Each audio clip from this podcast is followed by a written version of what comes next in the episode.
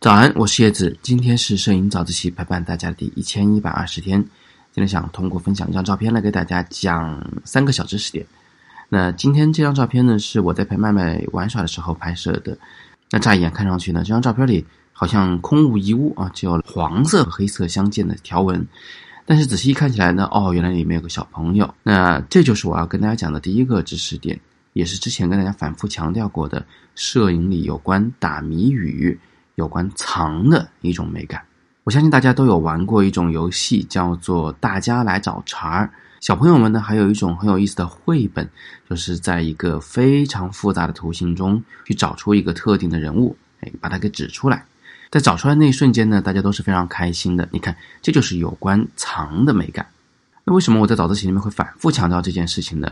这一来啊，是因为我讲一遍大家肯定记不住；二来呢，也是因为过去啊，在咱们国家大家都很强调简洁构图、主体突出。高教了以后呢，大家的这个同质化就比较严重，所以我也特别希望大家能打开思路，发现更多的有关摄影的玩法。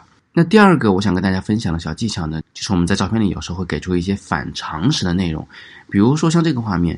你可能会好奇说，哎，它是怎么样可以在空中不掉下来的呢？实际上呢，是因为，呃，这是一个尼龙搭扣，也就是说，麦麦身上的衣服上那个黑色条纹上有很多小钩子，在墙上那个黑色条纹上呢，有很多那个小黑色绒毛，小钩子勾住那些绒毛，这个小孩子就被粘在墙上了。那他是被我举着粘上去的，还有一些更大的小孩呢，可以通过下边的蹦床蹦到上面去啊，粘在墙上。那这种反常识内容可以起到什么效果呢？它可以吸睛。它可以把人的注意力给吸过来啊！大家都知道，现在注意力是非常宝贵的，你要能抢到人家注意力，你就成功了一半。那么你看啊，我刚才讲第一个和第二个知识点，它相辅相成的。正是因为有了第二点能够吸睛，于是我们才能有第一点，让你在观看这张照片时仔细判断，哎，这里面藏了什么东西。那么反过来讲，如果你连吸睛都做不到，就根本不能指望人家去仔细观察里面藏的东西了。好，那最后呢，我再给大家讲第三个小知识点。这张照片的颜色基本上都是由黄黑两色构成，而黄黑这两种颜色呢，就是我们在视觉上反差最大的两种颜色。嗯，不是红绿，是黄和黑。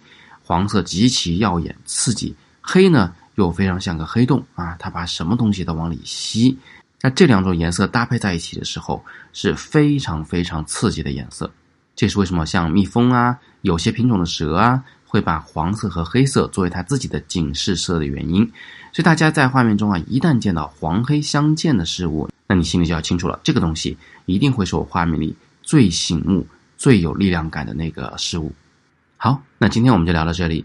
如果你想更加系统、全面的学摄影，想真正的学摄影的话，请点击底部阅读原文，你可以通过学习我们的自由摄影师这门摄影大课来完成你的心愿。今天是摄影早自习陪伴大家的第一千一百二十天。